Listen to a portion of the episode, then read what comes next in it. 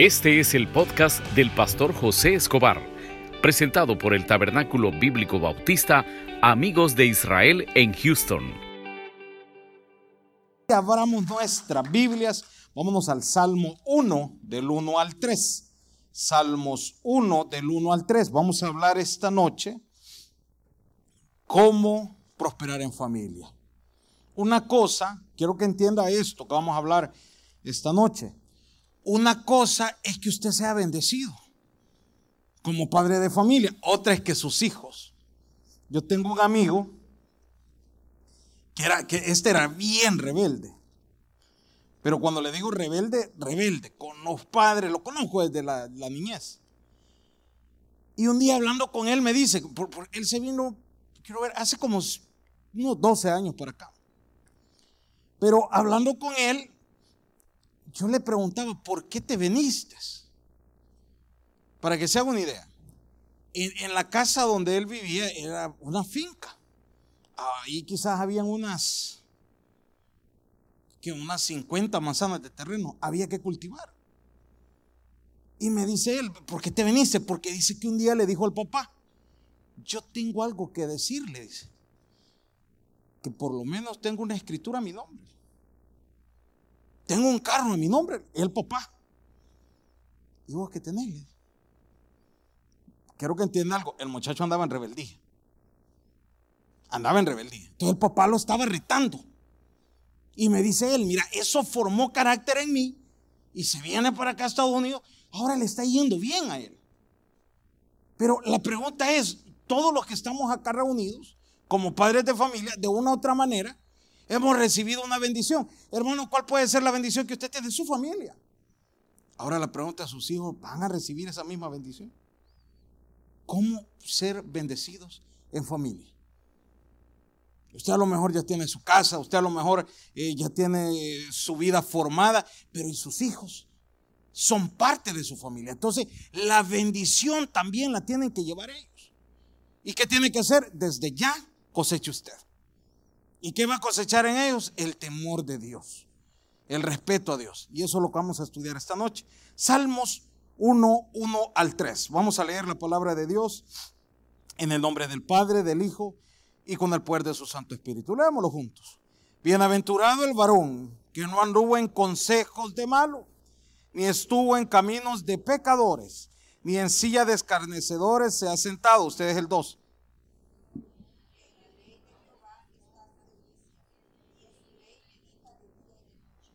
será como árbol plantado junto a corrientes de agua. Y mira lo que dice ahí, que da su fruto a su tiempo y su hoja, que dice? No cae. Y todo lo que hace prosperará. Oramos, Padre, gracias por esta noche que nos has dado. Por las bendiciones, por las respuestas, por la oración de esta noche. Vamos seguros que nos has dado ese milagro.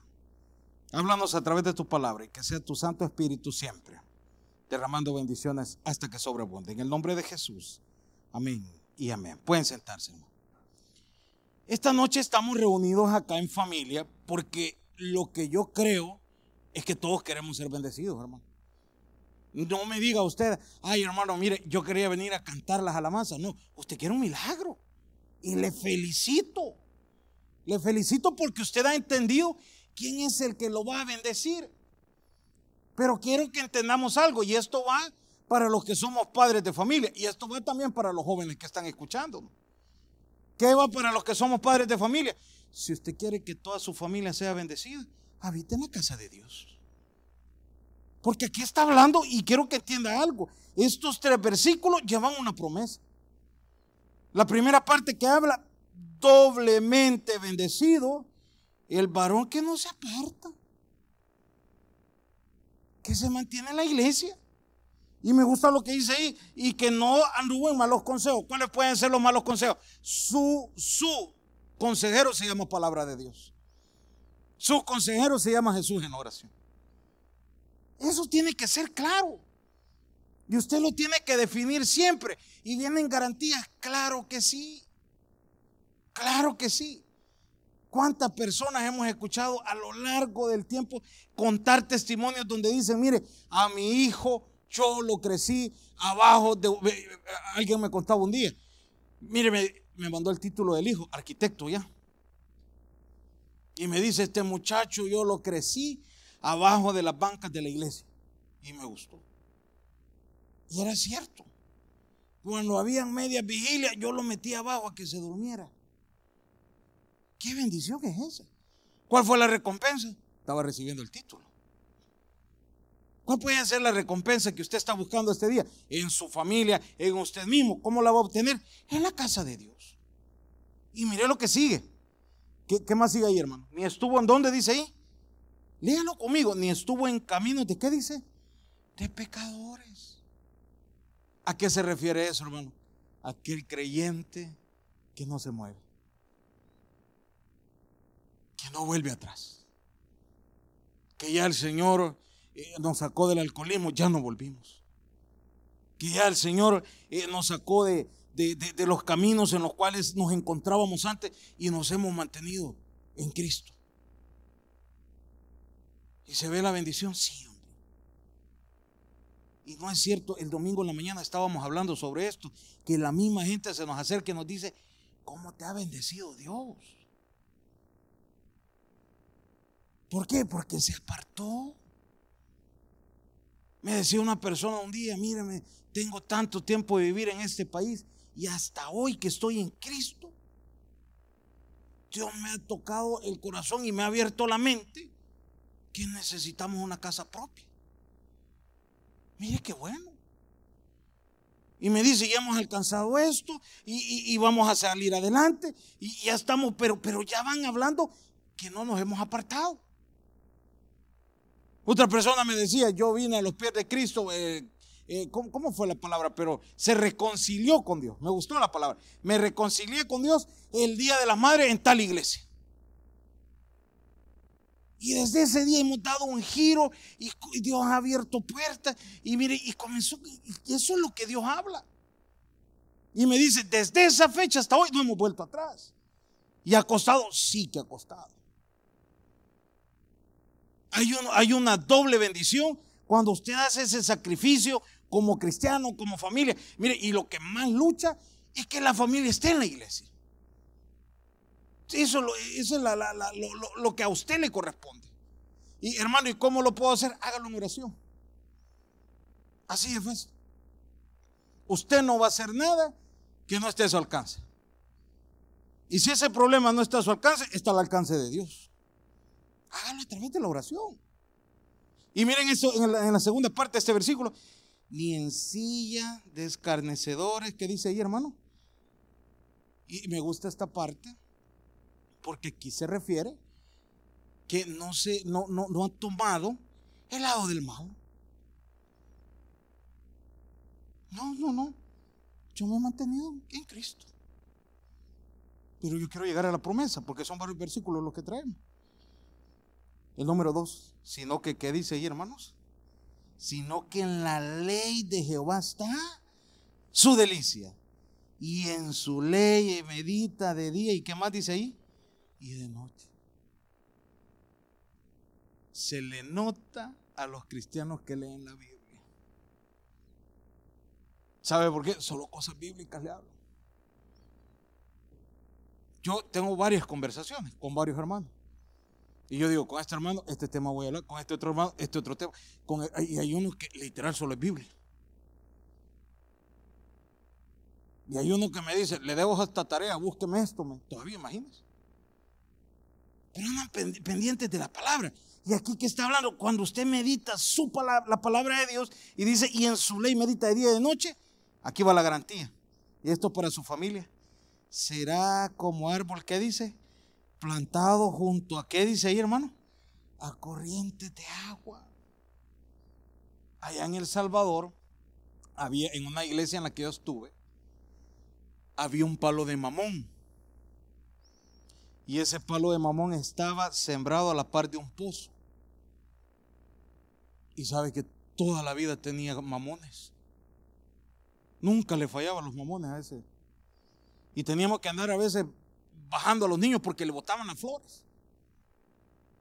Y los bichos andaban con las grandes bolsadas de mamones. Porque había agua.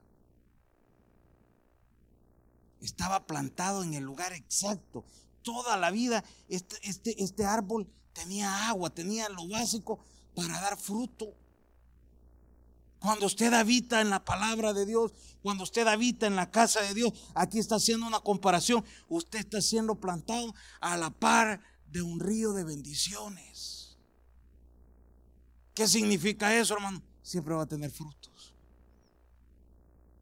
No es cierto que como cristianos decimos a veces, hermano, mire, la fecha que yo creía que no íbamos a salir con el compromiso, el último día llegó la provisión, porque está plantado en la parte de un río. Miren, nosotros no esperábamos esa provisión y vino Dios y fue tan fiel, tan bueno. Y, llegó, ¿por qué? Porque está dando frutos. Usted está en la fuente de agua. Y mire lo que sigue. Que da su fruto. ¿En qué dice ahí, hermano? En su tiempo. Y esto también lo hablábamos el domingo pasado. La bendición no es que, no le quiero mentir, que saliendo de este culto le va a llegar. Es al tiempo de Dios. Usted espere. Usted va a dar su fruto. ¿Cuál puede? Y, fíjese que hay algo bonito.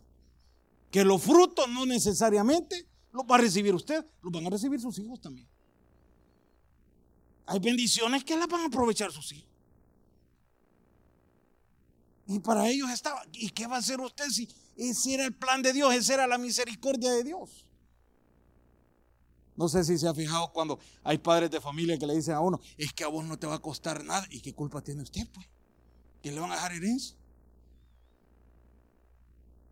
¿A cuántos de nuestros hijos le podemos decir lo mismo? Que usted hasta puede decir, no, mire, ya está la solvencia para que cuando este muchacho eh, cumpla los 15 o los 16 años, ya se le pueda decir, hijo, aquí está el carro. No va a conocer el metro en el cual muchos hemos andado. No va a conocer ese calor en el cual muchos estuvimos o ese frío en el cual muchos estuvimos. Yo les digo a mis hijos, mire, ustedes tienen que soñar en grande. En grande. Yo los escucho que a veces dicen, no, un día me dice mi hijo, ¿y vos qué querés ser? Eh, cocinero. No, hijo, no soñé eso. No digo que es malo. Todos hemos pasado por la cocina. Pero ellos que no pasen por esa parte, esa es la bendición que Dios les va a dar.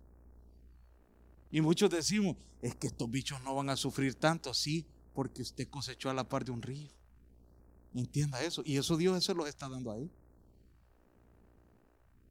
Muchos de nuestros hijos a lo mejor no conocieron el camino del Salvador, de Guatemala, México o donde sea para este país. Nacieron aquí con grandes privilegios. O no tuvieron los estudios que nosotros recibimos en nuestro país. Aquí lo tienen diferente. Ese es el fruto que va a dar a su tiempo. Y, hermano, ¿y qué nos quiere decir eso? Que no se me desanime en este momento si usted dice, es que Dios no me ha dado lo que me ha prometido. A lo mejor la promesa es para su hijo. ¿Se acuerdan al rey David? El rey David tenía que construir el templo y un día le dice Dios, no, no, no, David, vos no lo vas a construir. ¿Quién lo va a construir? Salomón.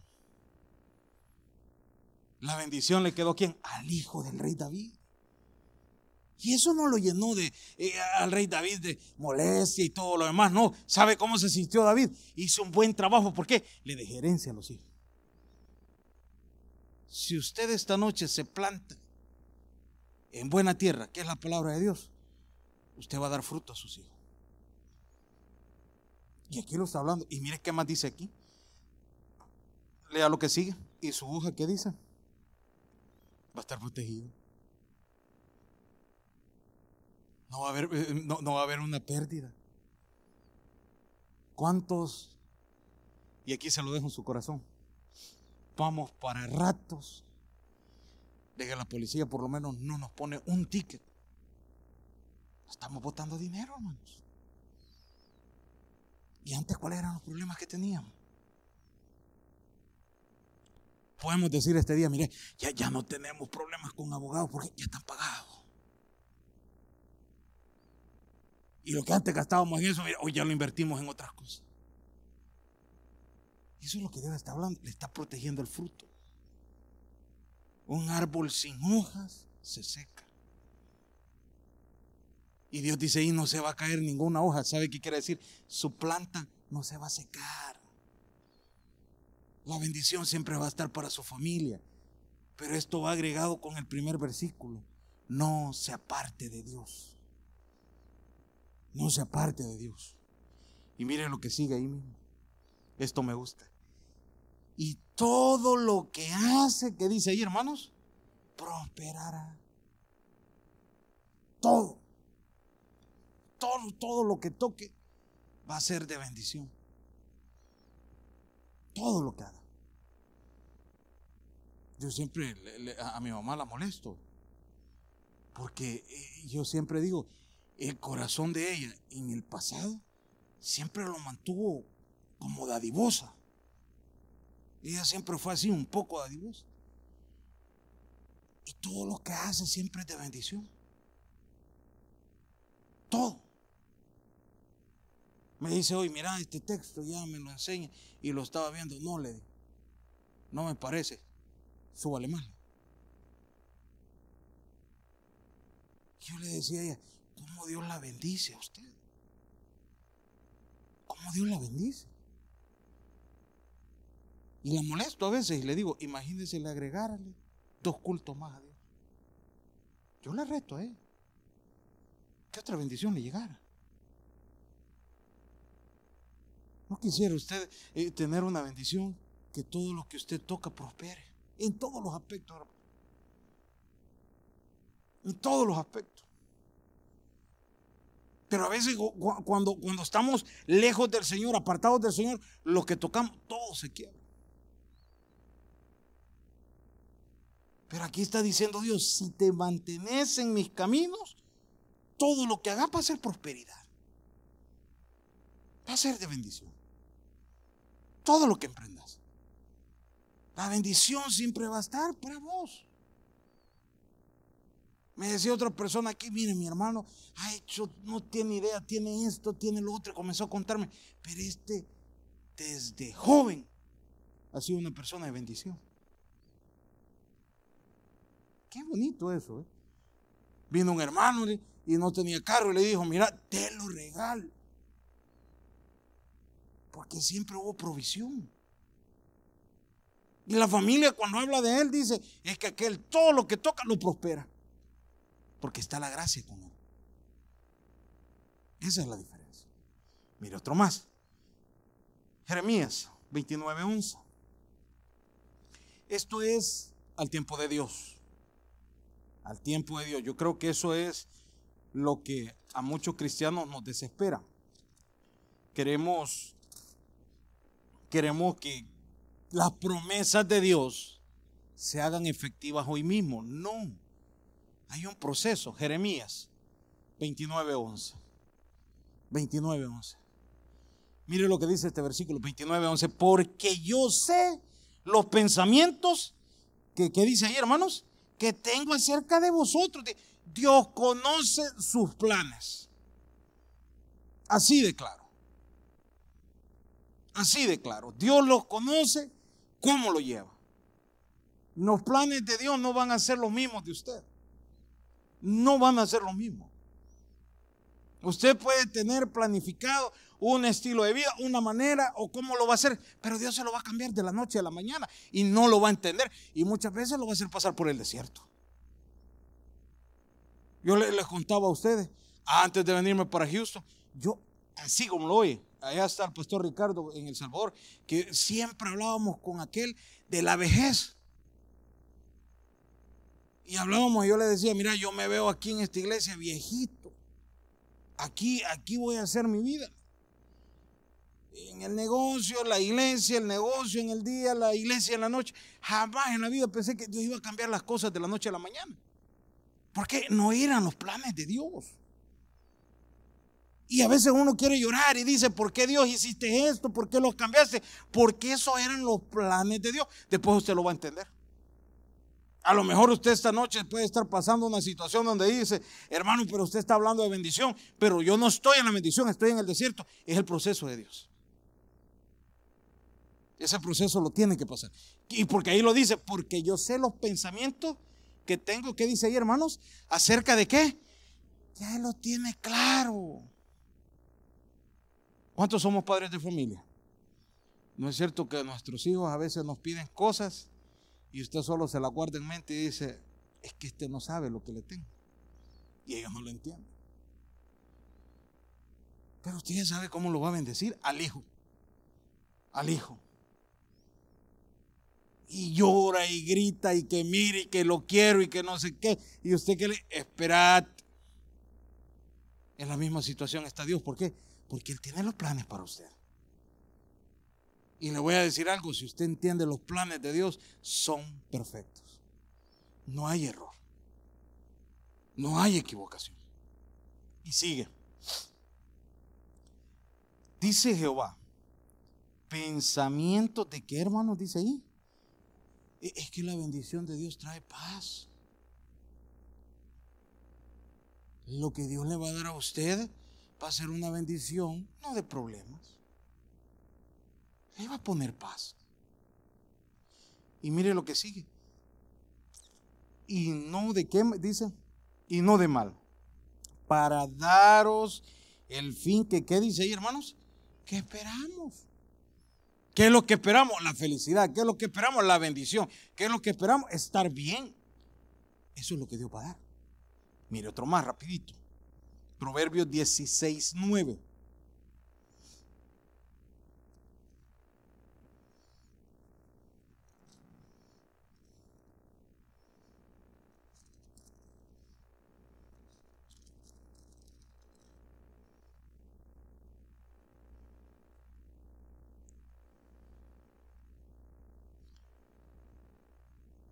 Ayer nos dice una, una familia, mire, nos queremos bautizar. Amén, vamos. Hicimos los bautismos. Ya los hicimos tarde. Buscamos la piscina, hubo un atraso y todo. Ya lo hicimos tarde. En lo que se hizo tarde ya dio hambre. Y nos fuimos a cenar rapidito ahí, algo pequeño. Pero en lo que estábamos, estaban nuestros hijos ahí. Y comenzamos a hablar con ellos. Y va a parecer raro lo que les voy a decir, pero esto es por fe. Y yo les decía a los tres niños que estaban ahí, a los dos míos y al de ella, ustedes sueñen estudiar en Harvard. Ese tiene que ser el sueño. Sueñen en grande. Pero no hay dinero, pecados. Y sale la hermana hablando, mire, salir de allí solo el hecho de salir de ahí ya es otro título. Y habla de los dos jefes que tiene. El jefe, la, jefa, perdón, el jefe salió de no sé qué universidad con la misma carrera. Pero la jefa de ella salió de Harvard. Y la jefa de ella gana 2.3 millones de dólares al año y el jefe gana 1.4 millones de dólares. ¿Por qué? Porque no salió de la misma universidad. ¿Tiene un peso? Claro que sí. Pero yo sin saber, yo hablando, ¿para qué? Para motivarlo. Hermano, ¿y, a qué se refiere eso? Enséñele a sus hijos a soñar. Hermano, pero es que eso está grande. Es que ¿a dónde llega su fe? Pues esa sería la pregunta. Yo recuerdo que el pastor fundador decía que cuando se iba a parar en El Salvador, un estudiante diciendo, vengo de, bueno, allá en El Salvador, eso es un imposible. Vengo a dar testimonio porque la NASA me contrató. Nada. Los testimonios allá en El Salvador eran, y mire, se subió el marero a saltar. Y gracias a Dios no me robó. Ese era el gran testimonio. ¿Por qué? Porque no habían sueños más adelante. Entonces mire lo que nos enseña este versículo, Proverbios 16, 9, lo tienen ahí. Mire lo que dice, el corazón del hombre piensa, ¿qué dice ahí hermano? E, eso es lo que usted está pensando. ¿Qué es lo que usted está pensando? Lo que quiere. ¿A dónde quiere llegar? La respuesta que dio, la, petición que usted le está poniendo a Dios. Pero dice en la segunda parte, mas Jehová enderezará, ¿qué dice ahí? Pues Dios lo va a abrir. Si su corazón va directo con Dios, Dios lo va a abrir. Pero usted pídale. Había un maestro de seminario de teología que nos decía Él nos decía, miren, para los que tenemos poca fe, decía, pídale en grande a Dios para que se quede con la mitad. Así nos decía. Te tire arriba para que quede con la mitad. Pero si no lo hace. Si, usted solo siempre dice, no, que es que eso es un imposible. Por eso es que se lo pedimos a Dios. Si fuera posible, lo hiciera usted. Si estuviera a su alcance, lo hiciera usted. Pídale. ¿Qué va a hacer Dios? Enderezar su camino.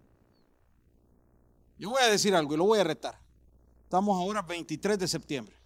Estamos a tres meses de terminar el, año.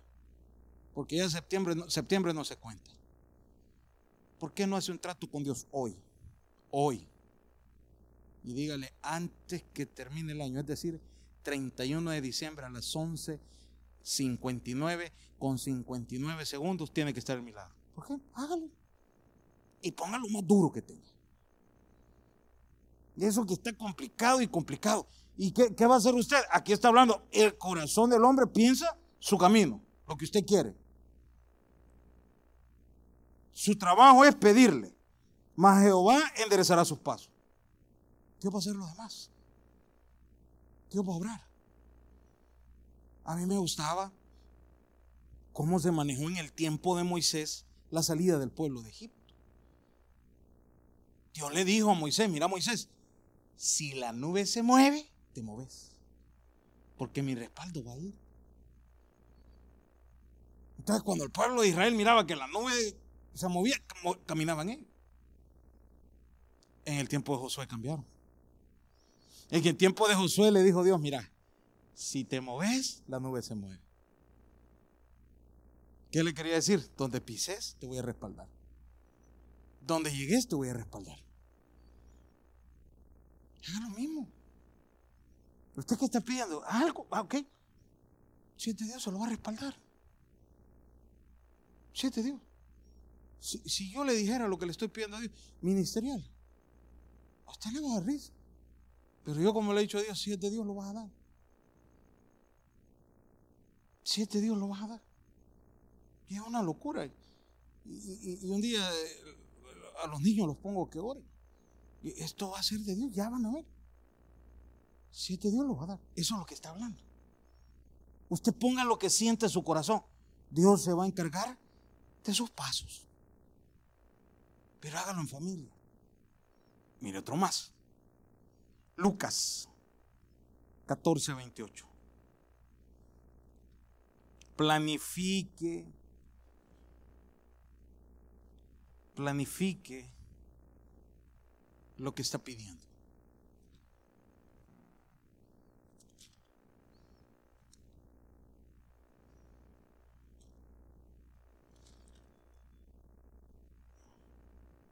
Lucas 14, 28.